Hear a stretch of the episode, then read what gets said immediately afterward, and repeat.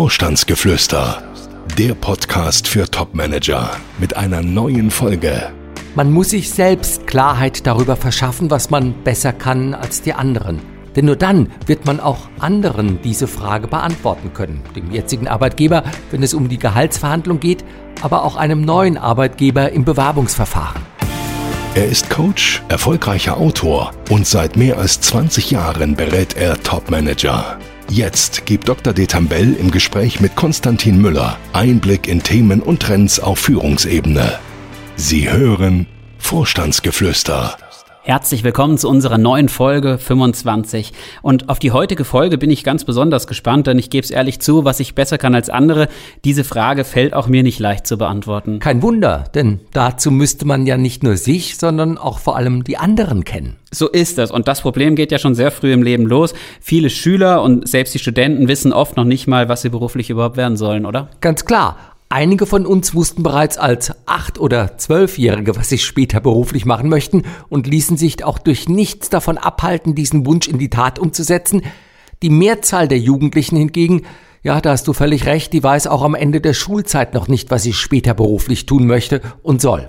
Und woran liegt das? Naja, nur die wenigsten Menschen lassen eben schon in jungen Jahren eindeutige oder einseitige Begabungsschwerpunkte erkennen. Also Einser in den Naturwissenschaften oder in der Musik, da ist es dann relativ einfach. Da kann man sagen, gut, also wenn ich eine Eins in Biologie habe oder in Mathematik oder eben in der Musik, dann könnte es in diese Richtung gehen. Aber die meisten von uns, da ist es ja doch anders. Da hat man viele Zweier, viele Dreier in den Fächern und ja, was macht man denn damit? Und wenn man keine klaren Begabungsschwerpunkte hat, dann ist das auch zwar kein Grund zur Sorge, Vielseitigkeit ist ja auch eine überaus gefragte Eigenschaft, aber wenn man dann herausfinden möchte, was soll ich zukünftig tun, dann hat man es schon schwerer als jemand, der meinetwegen in Physik und in, in Mathematik eine Eins hat. Das ist ja nun als Jugendlicher oder junger Erwachsener auch nicht ganz einfach. Inwieweit können denn Eltern oder Verwandte dabei helfen? Die können helfen, aber Achtung.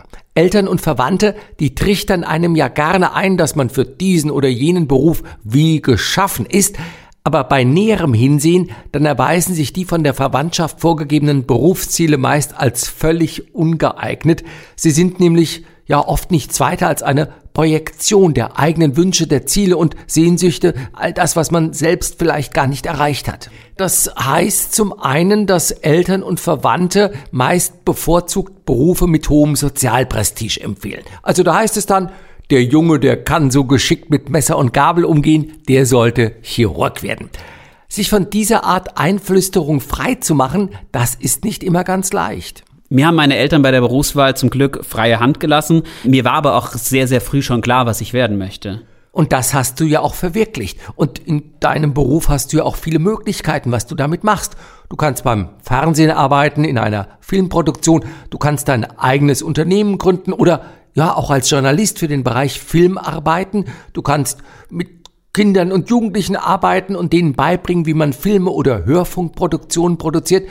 Also die Fülle äh, aller Möglichkeiten hast du. Und da gibt es natürlich auch erstmal sehr, sehr viele Möglichkeiten, viel mehr, als man vielleicht erstmal denkt. Und es ist immer zweckmäßig, zwischen Beruf und Tätigkeitsfeld zu unterscheiden. Also, wer zum Beispiel ein Medizinstudium absolviert hat und dann äh, von Beruf Arzt werden will, der kann das ja in einer ganzen Reihe sehr unterschiedlicher Tätigkeitsfelder machen.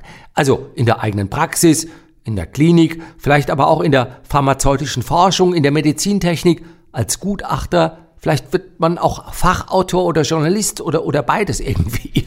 Man muss also niemandem, der brennend an medizinischen Fragen interessiert ist, von dieser Ausbildung abraten, nur weil er keine geschickten Hände hat und nicht besonders gut mit anderen Menschen umgehen kann. Völlig richtig. Wenn man Beruf und Tätigkeitsfeld sauber auseinanderhält, dann entdeckt man möglicherweise auch, dass der Reiz, der von einem bestimmten Beruf ausgeht, gar nichts mit dem Beruf selbst zu tun hat, sondern mit dem Umfeld, in dem er typischerweise ausgeübt wird. Also Beispiel, wer eine ausgeprägte Liebe zum Theater hat, der muss ja nicht mangels Schauspieltalent von diesem Tätigkeitsfeld abrücken. Es gibt genügend Aufgaben rund um die Bretter, die die Welt bedeuten, für die keine Schauspielausbildung erforderlich ist. Also Frisuren, Masken, Kostüme müssen gemacht werden, Beleuchtung, Bühnenbild, Bühnenbau. Also Es gibt unwahrscheinlich viele Möglichkeiten. Und wenn das Theater dann vielleicht immer noch einem zu klein erscheint, ja, dann kann man ja auch wieder schauen, was gibt's denn darüber hinaus, was so ähnlich ist. Also Bereich Film und Fernsehen. Und im Medizinbereich sicherlich ganz ähnlich. Ja, auch da. Also wer den Arztberuf attraktiv findet, weil er damit die Vorstellung verbindet, dass er in persönlichen Gesprächen Menschen hilft, ihre gesundheitlichen Probleme zu erkennen und zu bewältigen, der muss sich nicht durch ein Medizinstudium hindurchquälen, wenn er überhaupt zum Studium zugelassen wird. Es gibt genügend andere Berufe, mit denen er Menschen durch Diagnose und Therapie helfen kann. Aber wie findet man denn jetzt heraus, welches berufliche Ziel man anstreben sollte? Der erfolgsversprechendste Weg ist es sicherlich zunächst die möglichen Tätigkeitsfelder zu definieren. Das heißt, man lässt die eigenen Eigenschaften und Fähigkeiten erst einmal unberücksichtigt und macht stattdessen seine Neigungen und Interessen zum Ausgangspunkt der Überlegungen. Also viele Menschen können ja sofort sagen, was sie brennend interessiert oder worüber sie sich stundenlang unterhalten können. Aber sie kämen niemals auf die Idee, diese Interessen zum Mittelpunkt ihres Berufslebens zu machen oder sich wenigstens im Dunstkreis dieses Interessensgebietes zu betätigen. Und zwar, weil viele glauben, dass das eben nicht geht. In manchen Fällen mag das zutreffen, in den meisten Fällen geht es jedoch sehr gut, besser als man erstmal denkt. Kannst du da mal ein Beispiel nennen? Naja, nehmen wir doch mal Pferdeliebhaber. Meine Nachbarin, Pferdeliebhaberin. Wenn man sich fragt, was es rund ums Pferd so gibt, dann kommen einem doch ganz schnell unterschiedliche Ansatzpunkte in den Sinn. Tierzucht, Medizin, Pharmazie, Training, Reiterhöfe, ja, Reitschulen, Touristik, Sättel, Zubehör, also Fachzeitschriften, unwahrscheinlich vieles dreht sich um das Thema Pferd. Und eine solche Stoffsammlung mal aufzustellen und dann zu überlegen, was könnte ich da tun, das ist schon mal der erste Schritt. Okay, und wenn man jetzt sein Tätigkeitsfeld eingegrenzt hat, was dann? Dann setzt man sich mit seinen Fertigkeiten und Erfahrungen auseinander. Was kann man bereits, was sich in dem angestrebten Tätigkeitsfeld nutzbringend, also geldbringend verwenden ließe? Oder wenn man erst noch definieren muss, worin denn nun die Tätigkeit im angestrebten Gebiet bestehen könnte, man befasst sich dann mit seinen Persönlichkeitseigenschaften. Das klingt leicht, ist aber gar nicht mal so einfach. Und man kann sie aber helfen lassen bei diesem Thema. Vielleicht hat ja der ein oder andere die Chance, an einem Persönlichkeitstest teilzunehmen und dann sollte man diese Chance auch nutzen. Vielleicht muss man nicht immer die Ergebnisse eins zu eins umsetzen, aber man bekommt doch die ein oder andere Idee da schon geliefert und den Blick fürs Wesentliche gleich mit. Was ist dann das Wesentliche? Na, das sind so Fragen wie, befasse ich mich zum Beispiel gerne und dauerhaft mit Personen oder lieber mit Gegenständen? Improvisiere ich gerne oder erledige ich Aufgaben lieber Schritt für Schritt? Erfasse ich Sachverhalte ganzheitlich und intuitiv oder bin ich eher analytisch und systematisch? Bin ich Sprinter oder Langstreckenläufer? Also will ich schnelle Ergebnisse oder habe ich langen Atem? Brauche ich Harmonie oder bevorzuge ich den Wettbewerb? Das sind alles so Fragen, die muss man sich stellen. Und daraus, wenn man dann die Antworten hat, muss man nur noch die richtigen Schlüsse ziehen. Also die eigenen Grundtendenzen, die muss man erkennen und dann nachher umsetzen. Ja, wenn ich mich in meinem Bekanntenkreis so umhöre, da gibt es schon einige, die mir erzählen, dass sie sich beruflich nochmal neu orientieren wollen.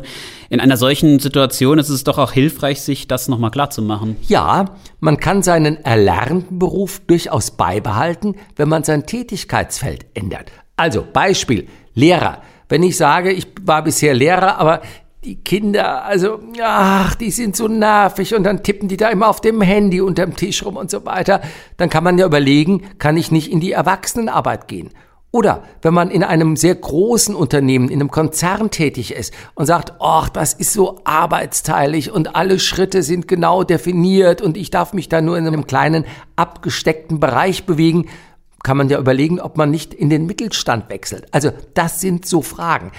Gefährlich wird es natürlich, wenn man so ab 35 oder 40 Jahren versucht, sich völlig neu zu definieren. Also wenn man Beruf und Tätigkeitsfeld auf einmal gleichzeitig versucht zu ändern. Warum? Na, man weiß nicht, ob es funktioniert. Und was macht man, wenn es nicht funktioniert? Dann ist der alte Job weg, der neue Job funktioniert nicht. Das ist natürlich in diesem Alter nicht mehr so ganz einfach eine Überlegung, es genau zu überlegen, wenn man solches vorhat. Und zum Zweiten, man muss auch immer sehen, in diesem Alter in etwas Neues einzusteigen, ist auch nicht mehr so einfach, als wenn man das als 25-Jähriger macht. Aber nehmen wir mal an, ich habe den richtigen Job erwischt, möchte mich aber neu orientieren. Spätestens dann muss ich mir ja die Frage stellen, was kann ich eigentlich besser als andere? Ja, und die meisten können diese Frage nicht so gut beantworten und überlassen dann deswegen die Antwort eigentlich äh, dem Leser der eigenen Bewerbungsunterlagen. Also man schickt dem die Unterlagen zu und sagt, schau dir halt an, was in meinem Lebenslauf steht und dann setzt man noch die typischen Adjektive rein, dass man innovativ, kreativ, teamfähig, aber auch selbstständig arbeitet und so weiter und hofft, dass der andere dann nach Durchsicht der Unterlagen schon irgendwie die Idee hat, was mich von den anderen Bewerbern unterscheidet. Hat er aber meistens nicht. Warum fällt es uns denn so schwer, uns abzugrenzen von anderen Bewerbern? Naja, gerade auf Top-Level muss man sagen, die anderen sind gar nicht so anders als wir, sondern die sind uns eigentlich sehr, sehr ähnlich. Also je höher man beruflich kommt, umso ähnlicher sind einem die anderen. Wenn man überlegt, wie war das damals, als wir in den Beruf eingestiegen sind? Ja Gott, da gab's schon große Unterschiede zwischen mir und den anderen, den anderen und mir. Aber wie gesagt, je höher man kommt und äh, dann ist nicht nur die Branche, aus der man so kommt und mit denen man in Vergleich gesetzt wird, das ist alles ähnlich. Auch das Alter, die Erfahrung, die guten Manieren, wir wissen uns dann zu benehmen und so. Also wir sind einander ähnlicher geworden. Und das Zweite ist natürlich auch klar, wir kennen die anderen gar nicht und können daher auch nicht so genau beurteilen, was bringen die eigentlich mit, was wir selbst nicht haben. Was also kann man da tun? Ach, ich will's mal philosophisch sagen. Martin Buber, ein berühmter Philosoph, sagte mal, der Mensch wird erst am Du zum Ich. Und ich finde, er hat völlig recht, denn erst dadurch, dass der andere zu mir sagt, du, werd ich ja meiner selbst bewusst und sage, ach, ach so, ja, ja, ich. Und wenn der andere mir dann noch sagt, hör mal, du kannst ja so schön dieses oder jenes oder vielleicht sagt der andere ja auch, geh mir nicht permanent auf den Nerv damit, dass du dieses oder jenes tust.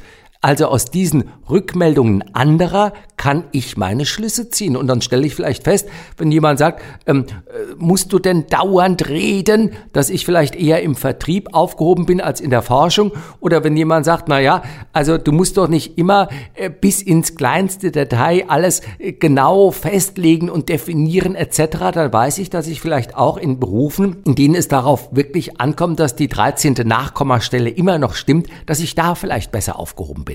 Jetzt will ich aber natürlich nicht erst im Bewerbungsgespräch mit meinem zukünftigen Vorgesetzten feststellen, was mich eigentlich auszeichnet. Wer kann einem dabei denn helfen? Naja, es ist wirklich unser Umfeld. Also die anderen machen uns schlau und es gilt einfach äh, drauf zu hören, was einem die anderen sagen. Man muss nicht alles, was einem gesagt wird, ernst nehmen. Aber wenn man genügend Menschen befragt hat oder man hat genügend Rückmeldungen eingesammelt und aufmerksam zugehört, dann hat man schon sowas wie Marktforschung in eigener Sache betrieben und hat schon vielleicht ein Gespür, wo man gut aufgehoben ist, was man besser kann als andere oder was man vielleicht auch nicht so gut kann.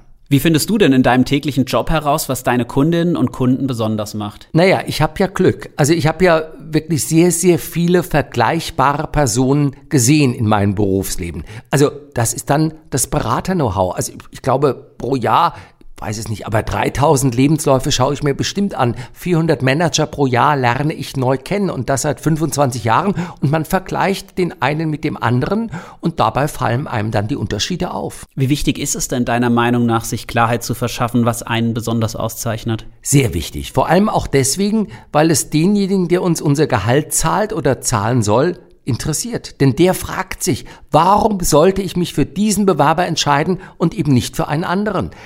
Viele Manager scheinen das gar nicht so im Blick zu haben, denn sonst würden sie ja nicht im Lebenslauf oder im Anschreiben das schreiben, was alle anderen auch reinschreiben. Wie meinst du das? Naja, ich habe es vorhin schon mal angesprochen. Es sind die typischen Adjektive. Immer dasselbe Zeug. Man äh, hängt sich dieselben Adjektive, dieselben Eigenschaften an die Brust, die sich auch die anderen an die Brust heften. Also loyal und zuverlässig und man ist hochmotiviert, erfahren in Konzernen und Mittelstand. Mit allen Situationen kommt man gut klar. Ähm, ab und zu nimmt man auch noch mal ein paar Modebegriffe mit rein. Man ist dann agil, hands-on, sorgt für Win-Win-Situationen, nachhaltig. Das alles ist Bullshit-Bingo. Auf den Punkt formuliert. das Besondere, das muss doch nach vorne. Es interessiert doch niemanden, was ich genauso gut kann oder wie die anderen. Oder man will doch nicht das lesen, was man schon 10.000 Mal in anderen Bewerbungsunterlagen gelesen hat. Welchen Beitrag zum Unternehmenserfolg kann ich besser leisten als die anderen? Diese Frage will der Leser meiner Unterlagen, diese Frage will mein zukünftiger Arbeitgeber beantwortet wissen, und zwar von mir. Und deswegen ist es nötig, sich dieser Frage nach dem, was kann ich besser als andere zu stellen. Fragen an Dr. Detambell. Ja, und eine Frage schaffen wir heute sicherlich noch zu beantworten. Elke aus Weilheim schreibt uns, sie würde sich im Alter von 45 Jahren beruflich noch einmal neu orientieren. Geht das? Ja, das geht. Wobei ich auch der Elke raten würde, ich kenne ja jetzt den Lebenslauf nicht, aber nicht alles komplett neu zu machen. Also wir sprachen vor wenigen Minuten davon, nicht das berufliche und auch das Tätigkeitsfeld komplett über Bord zu werfen, sondern vielleicht das eine oder andere sehr behutsam in Teilen zu verändern. Denn dann ist das Risiko, ähm, ja, dass man nachher nicht äh, sich verkalkuliert hat und nicht wieder gut einsteigt, eben doch stark gemindert. Ja, vielen Dank, Elke. Ich hoffe, damit ist Ihre Frage auch wirklich gut beantwortet. Und damit haben wir es auch mal wieder für heute. Für die nächste Folge, Daniel, kann ich ein echtes Highlight ankündigen. Jetzt bin ich aber mal gespannt. Ja, wir haben so viele Fragen bekommen, die sich auf eine einzige Person konzentrieren, dass wir die nächste Folge auch dieser Person gewidmet haben. Und zwar, lieber Daniel, geht es ganz allein um dich. Ui. Wie kamst du eigentlich zu deinem Job? Was machst du den ganzen Tag? Und gibt es für dich eigentlich auch noch andere Themen als Karriere? Was ich den ganzen Tag mache, das frage ich mich ab und zu auch mal. Aber ich merke schon, die nächste Folge wird spannend. Wenn Sie wieder dabei sind, dann freuen wir uns. Ja, ich bin gespannt und lass mich überraschen. Bis dahin. Tschüss. Bleiben Sie reich an Erfolgen. Gibt es Fragen, die Dr. Detambell Ihnen beantworten kann? Schreiben Sie uns. Unsere E-Mail-Adresse podcast.vogel-detambell.de Folgen Sie uns und schalten Sie nächste Woche wieder ein. Vorstandsgeflüster